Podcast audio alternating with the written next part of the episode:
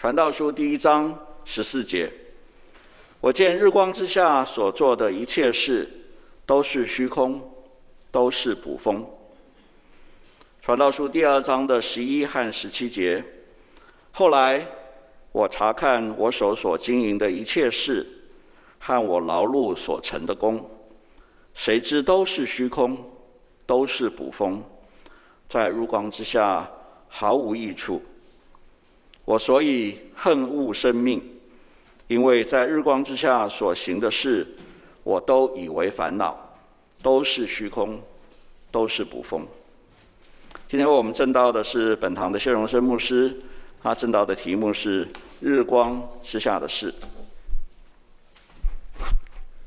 弟兄姐妹早安！感谢上帝，我们从上个礼拜到六月底，我们要来看《传道书》。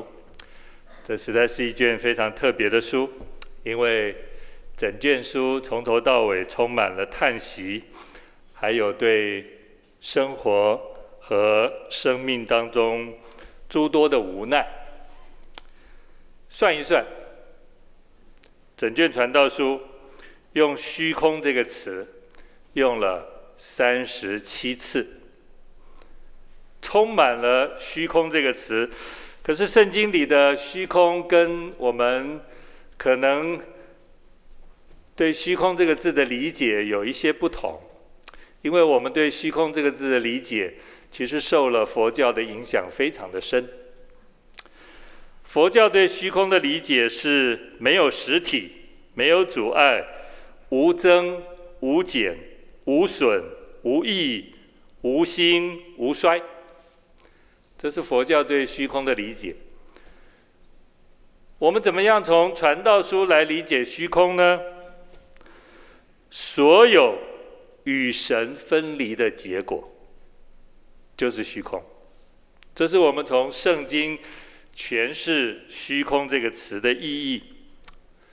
各位非常熟悉的一句经文，在约翰福音三章十六节：“神爱世人，甚至将他的独生子赐给他们，叫一切信他的不至灭亡，反得永生。”灭亡这个字，我们你不要一下理解，就是哦下地狱，永远沉沦，第二次的死，没有明天。其实，如果从我们今天生活在世上的角度，灭亡其实就是虚空的意思。灭亡就是枉费、浪费的意思。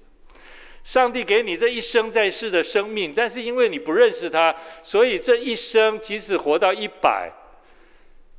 圣经说，依然是浪费。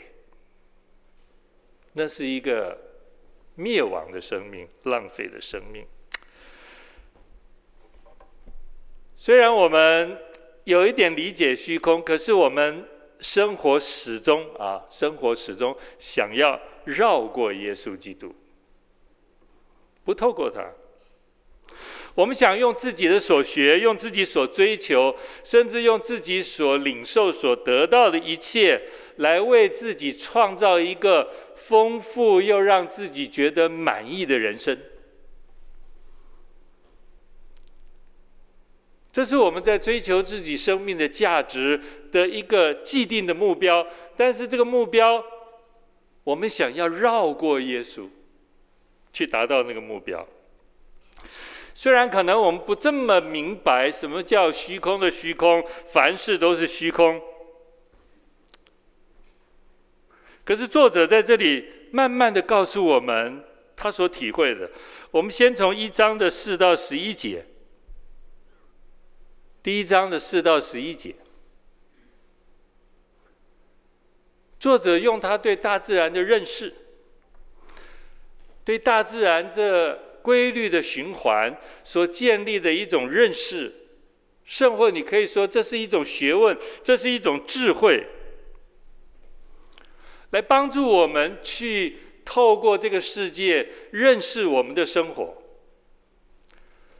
作者最后给我们的结论是：万事皆令人厌烦呐，也就是万事都有困乏，世人无法到尽。我们在追求一种超越自己的智慧，但是这种智慧是从上帝的受造物来认识。各位，这有很大的不同。你要全然认识你的生命，你如果只从上帝的受造物来认识自己，那是非常非常局限的。所以传道者说：“哎呀，你认识再多的受造物，其实到最后都是厌烦。”我们再看一章的十二节到十八节。传道者想要用智慧来寻求、来究察天下的一切事，但是他发现所精炼，圣经用精炼哈，你所精炼其实就是你所遭遇、你所面对、你所发生的这些事，其实都是极重的劳苦。你在生活当中所经历的事情，到头来你想一想，真是极重的劳苦。我岳父这一个多月生病，他第一次出院回家，在三月三十一号出院回家，我们开车去接他。他上车坐在副驾，他告诉我第一句话就是，他用台语说：“狼之生啊，足艰苦哎，狼之生啊，足艰苦啊。”各位，不是只有我岳父会这样讲啊，圣经里面你看雅各。雅各在埃及，他对法老王说：“我寄居在世，年日是一百三十岁，我平生的年日又少又苦啊！活到一百三十岁，他的结论是又少又苦。摩西呢，活到一百二十岁，在诗篇九十篇里面，他说。”我们一生的年日是七十岁，若是强壮，可到八十岁。但其中所经夸的不过是劳苦愁烦，转眼成空，我们便如飞而去。你看，这都是智慧的人，都是年长者，他对于生命的看法。二章的一到十一节。传道者对自己说：“如果我们看这个世界，如果我们看这个人生，如果都是劳苦愁烦，那我们何不用另外一种心态来看世界，来看自己呢？什么样的心态啊？喜乐吧！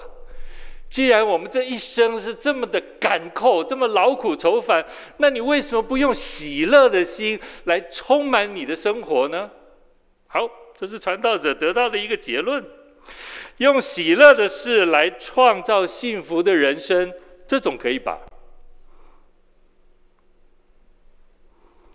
当然，有智慧的人都知道，用喜乐的事情、用物质来充满你的生活很好，但是你不能缺少智慧哦，要不然你只是在领受那肉体的快乐而已呀。你缺乏了更高层次这属灵的智慧。除了智慧以外，在我们的生活当中，你可以享受的，你就尽情享受吧。所以传道者他开始做了很多很多的事情。在传道书第二章里面，他说他为自己创造幸福，他建造房屋，他栽种葡萄园，他修建园囿，挖水池，栽种各样的果树，他增添仆婢，他有许多的牛羊，为自己积蓄金银财宝，他欢喜快乐的歌唱，拥有一切世人所喜爱的这个物件，甚至享受。三妻四妾的奇人之福，传道者说：“你何不用这样的方式来享受你的生活呢？”如果我们把传道者说的这一切，他都已经做了，而且都做在自己的身上，那从今天的角度来说，哇，这实在是一个事业非常成功的男人呢。还有什么样的男人能够像他这样呢？像他这样成功，拥有这么多的一切，他可以说已经达到人生事业的巅峰了，甚至还有可能更上一层楼，并且他的成就已经超越了过往所有的人。在座的弟兄，如果你是台湾首富呢？啊，我们想，哎呀，我们不要再做这个梦了。如果呢？不过传道者在这里告诉我们，即使他享受了一切的荣华富贵，但是他觉得他不能失去智慧，因为智慧引导他的心。单从物质层面的角度来说，凡是他所看见的，他都能够给自己。凡是他心里觉得快乐、觉得幸福的，他也毫无保留的去享受这一切。一个事业成功的男人，他拥有了一切，他享受他劳碌所得的，这有什么不可以？这有什么不对吗？这其实传道者丢给我们的一个问题。弟兄姐妹，你辛辛苦苦的努力工作赚钱，你所拥有的，在你生活当中去享受它，有什么不可以吗？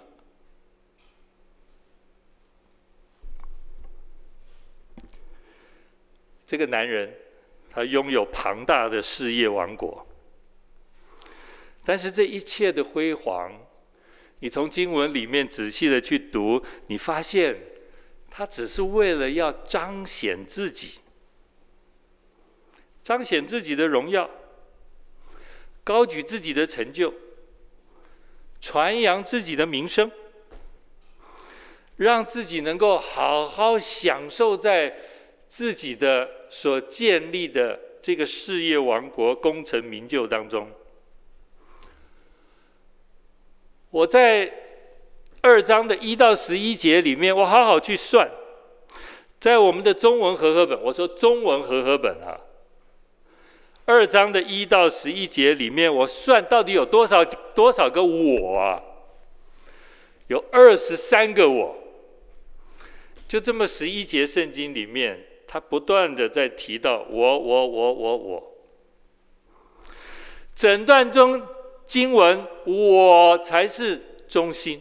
我是中心，一切我所努力的，一切我所拥有的，都是为了让我这个人开心，让我这个人觉得有满足感，让我这个人觉得幸福，因为这就是我所创造的人生。各位，难道？这就是传道者所要追寻的幸福人生吗？各位，难道这也是你我我们穷其一生努力经营，我们以为这就是我们所要的生命的意义、价值和幸福的人生吗？传道者只是把这个问题丢给我们。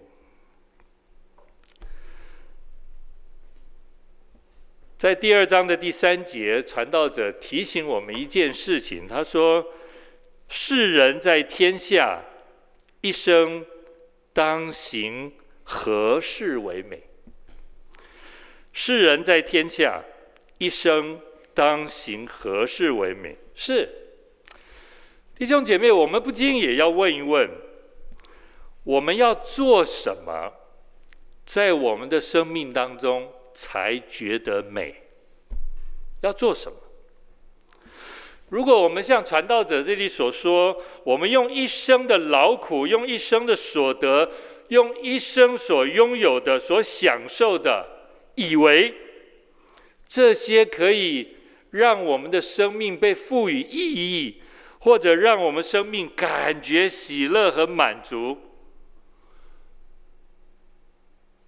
或者我们错以为我们可以用这些来定义我们的人生，定义我们是谁？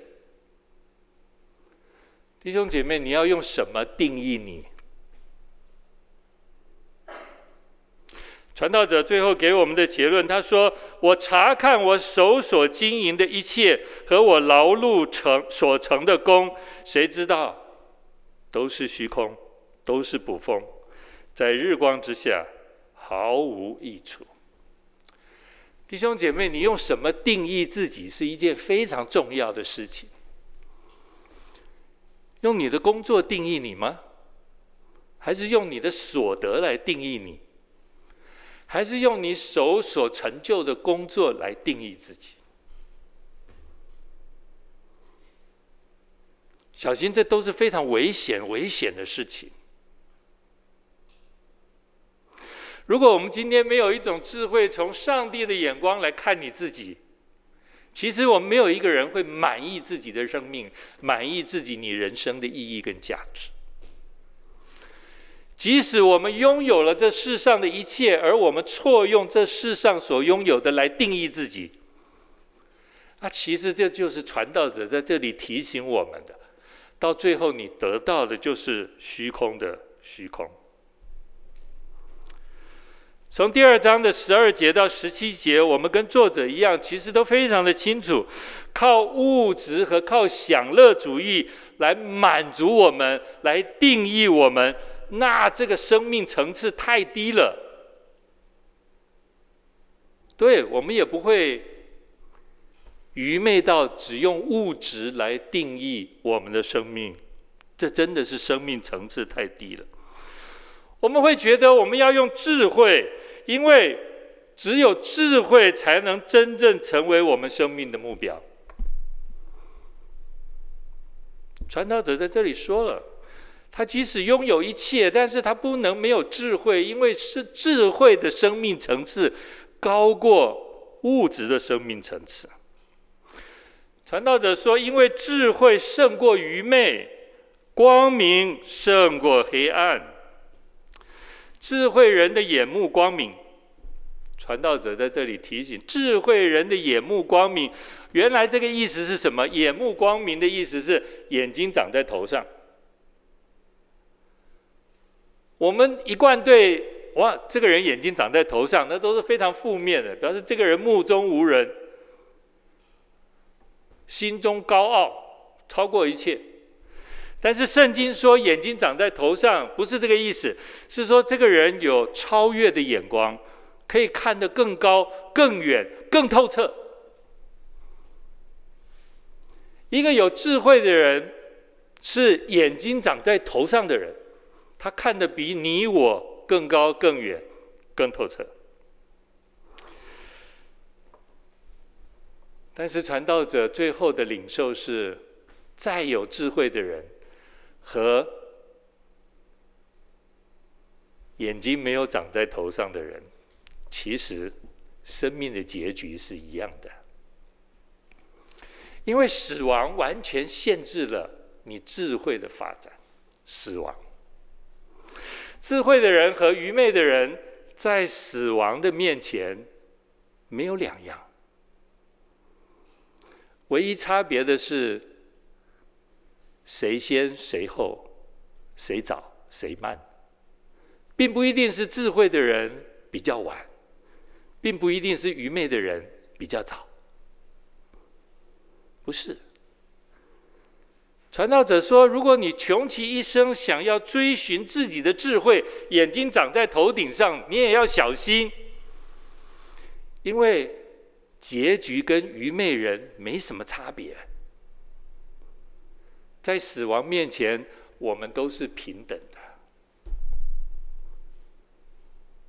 如果我们以为可以摆脱我们物质生活的享受，用它来定义自己，而用所谓更高层次的智慧来提升自己，传道者说，跟愚昧人没什么差别。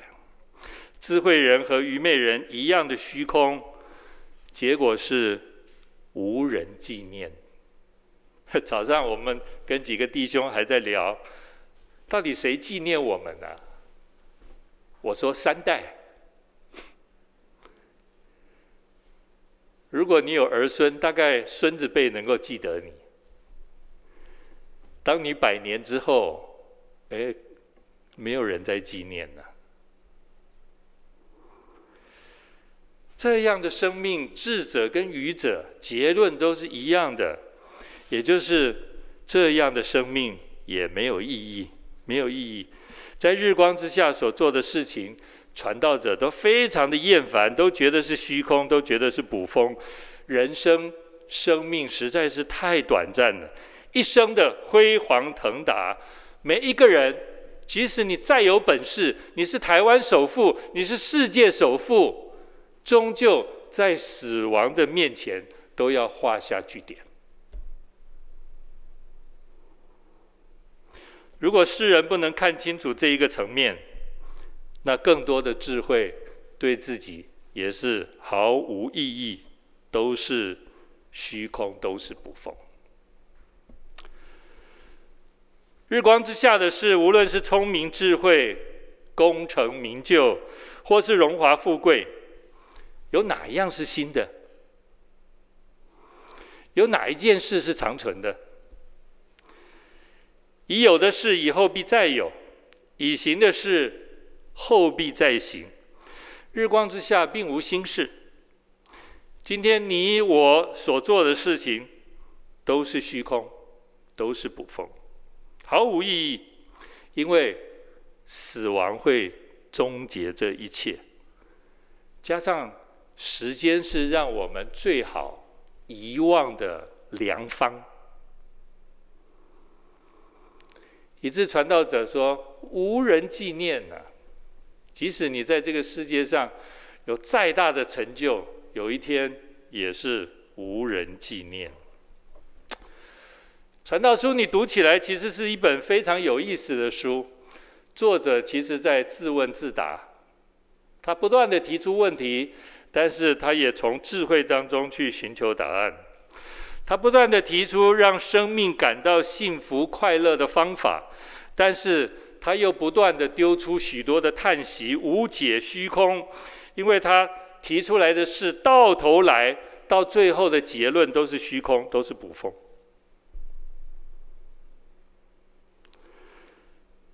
传道书其实要告诉我们：如果人用所有的智慧，用尽人一切的方法，为自己寻找意义和生命的价值，你用所有的智慧和一切的方法，只为自己寻找生命的意义和价值，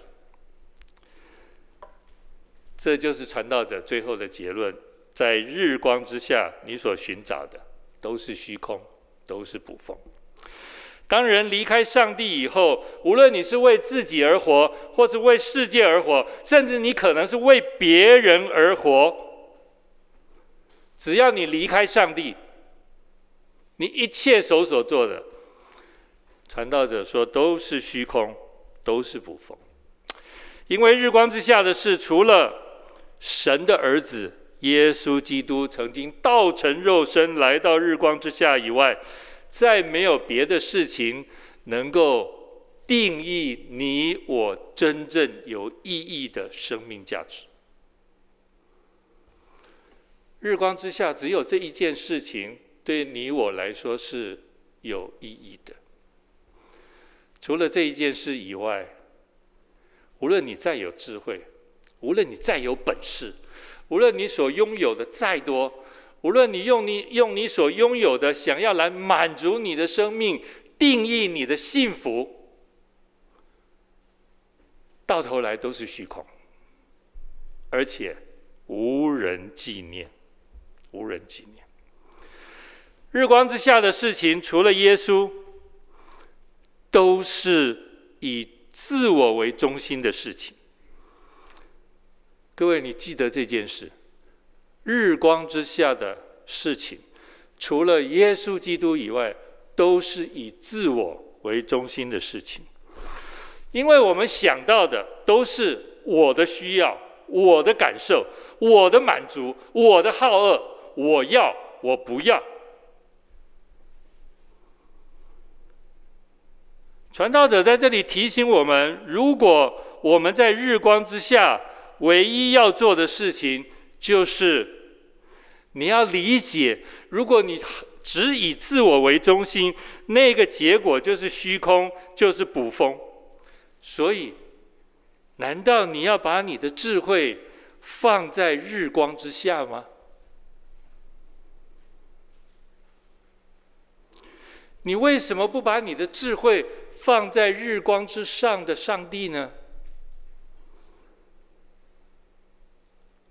这是传道我传道者给我们一个非常智慧的生命引导，因为日光之下是世界，日光之上是永恒。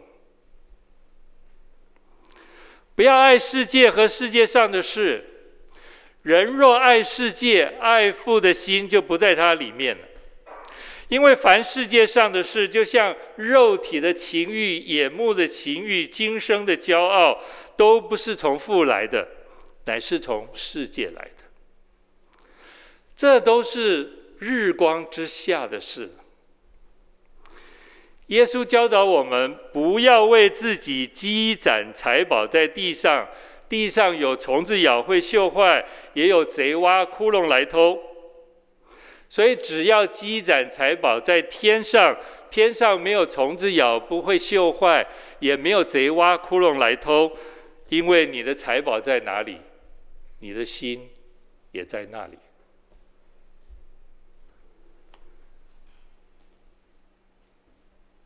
圣经一点都没有敌对财富这件事情，没有。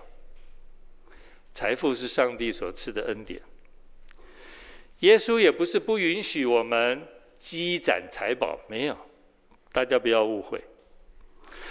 耶稣在这里说，不要为自己积攒财宝在地上，不要为自己积攒财宝在地上，因为地上的财宝太不稳定了，有非常不安全的本质，我们都理解。地上的财宝会因为很多的问题，你发现财宝在那里就慢慢不见了。所以耶稣说：“你要创造天上的财富。那天上的财富是什么呢？”好，John Star，他提他告诉我们：“你你可以从这些角度来看天上的财宝。”他说：“你尽力的去发展你基督徒的品格。”这是天上的财宝。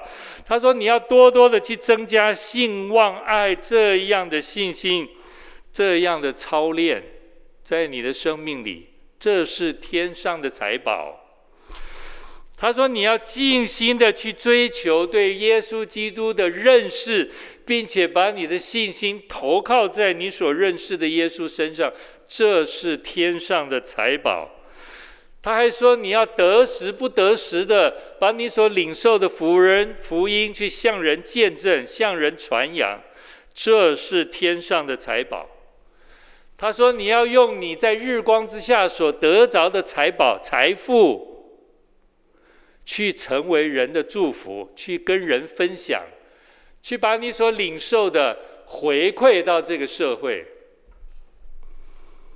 这是天上的财宝。”所以，我们用耶稣的教导，你再回去看，如果传道者说：“我把我在地上所拥有的一切，我把它拿来作为个人的享受，而这只是单单我在追求生命的意义，觉得这是一种幸福。”传道者说：“那是虚空。”但是你，如果你可以把在日光之下所领受的这种种的祝福，把它成为别人的祝福，把它化为天上的财宝，传道者说：“哇，这是一种在基督里的大智慧。你懂得把地上的财宝转换成为天上的财富。”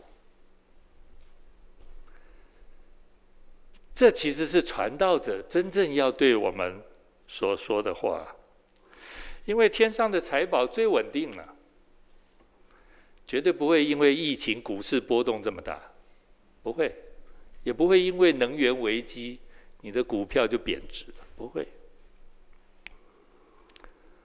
你的心在哪里？你的财宝在哪里？你的心也在那里。弟兄姐妹，要不要挑战自己一下？把你的心斩在耶稣基督那里，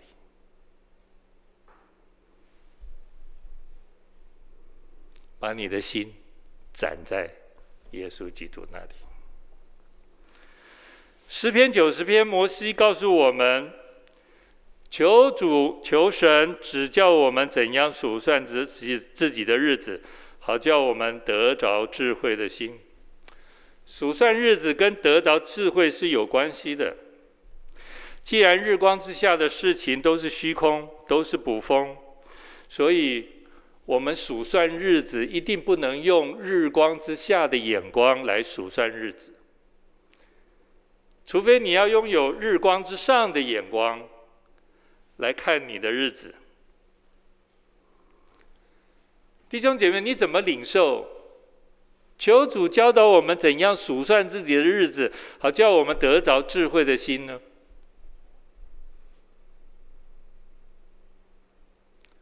各位，你对自己好不好？这是我第一个问的问题。你真的爱你自己吗？其实很多人不爱自己，不爱自己，他就很难爱别人。圣经不断的在教导你要爱人如己，哈。我希望我没有错解圣经。但是如果你今天不懂得用上帝的眼光来看自己，你不懂得用十字架的爱来看自己，你怎么爱自己？你不懂得你自己在上帝的眼光是宝贵的，是耶稣基督重价把你所买赎的。你是无价的，在上帝的眼里你是无价的。请问你要怎么样看你自己？如果你只用世界来定义自己，那岂不是到最后真的是虚空捕风吗？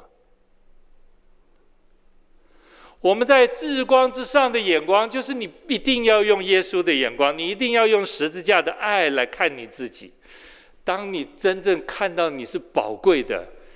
你就知道你会怎么生活了，这就是你开始有智慧数算日子了。数算日子真的不是叫你一天两天三天的是数算，而是你要怎么样去经营你的每一天，那个叫数算日子。你可以把你的生活过好吗？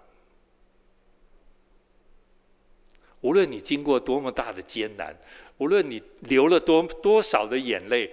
我求上帝帮助你，在神的爱里被修复，在神的爱里被建造，然后你好好在神的爱里爱自己，好好生活。这是第一件事情。第二件事情，弟兄姐妹，你爱你的家人吗？我常常在追思礼拜最后的时候，有很多家庭都是父母不在了。兄弟姐妹在，其实兄弟姐妹的关系不一定好。以前因为父母在，好像父母是我们生活的核心，所以弟兄姐妹可以安然无事。但是当弟父母不在的时候，弟兄姐妹之间的张力马上就产生了。我都会不厌其烦的提醒这些手足亲情，即使父母不在了。你们也要好好数算自己的日子，把自己的日子过好，好好待你的家人手足。因为我们在教会里面对弟兄姐妹好，远比我们回家对自己的兄弟姐妹好来的容易。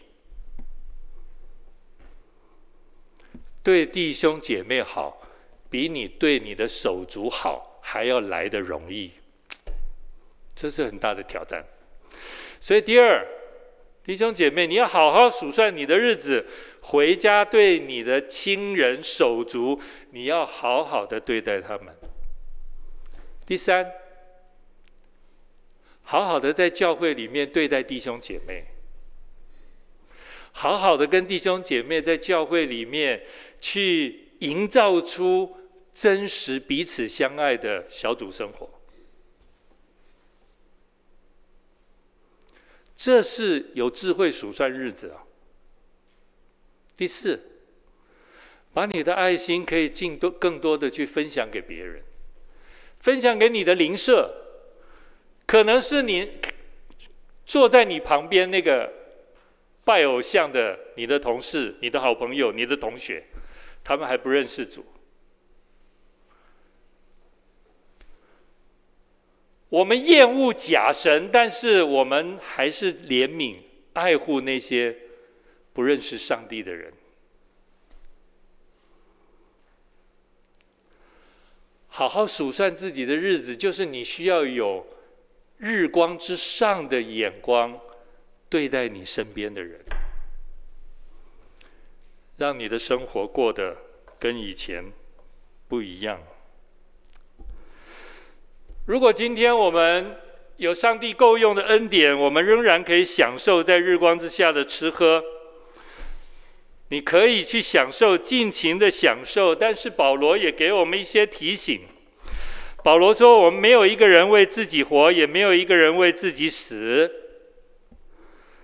我们或活或死，总是主的人。”弟兄姐妹，保罗说：“你连吃喝都不是为自己。”我想这大概太颠覆我们对吃喝这样的观点了。我吃喝当然是为自己呀。保罗说：“不，你连活都不是为自己，更何况死也不是为自己，因为你不是你自己的人，你是主的人。耶稣把你从死当中已经给买赎了。”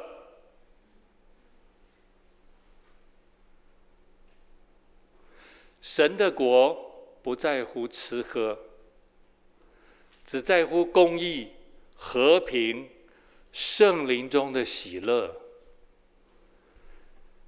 弟兄姐妹，我知道连我都很喜欢吃喝，但是我们岂不也要被常常提醒吗？神的国不在乎吃喝，在于公义、和平、圣灵中的喜乐。不要用世界的这些来定义你自己，也不要用吃喝来定义自己。把我们的心展在耶稣基督那里。虽然这个世界还有许多的艰难和苦难，但是在耶稣基督里仍然有日光之上的平安。耶稣说他已经胜过这个世界，所以弟兄姐妹，我们大可放心。就在日光之上，有主的眼光来过我们每一天的生活。日光之下的事都是虚空，都是捕风。盼望我们有这个大智慧，领受日光之上的恩典，与日光之上的主好好的数算我们每一天的日子。我们一起祷告。天父，我们感谢你，为你所赐给我们这些宝贵的话语，我们领受了，我们也咀嚼，也思想，盼望它真实在我们生命当中能够带出崭新的那种生命的态度跟气息。谢谢神，今天我们实在也想到在疫情当中，我们所面对、所遭遇的这些艰难。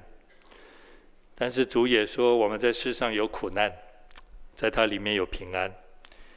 我们就把这一切的忧虑重担都卸给神，上帝赐给我们那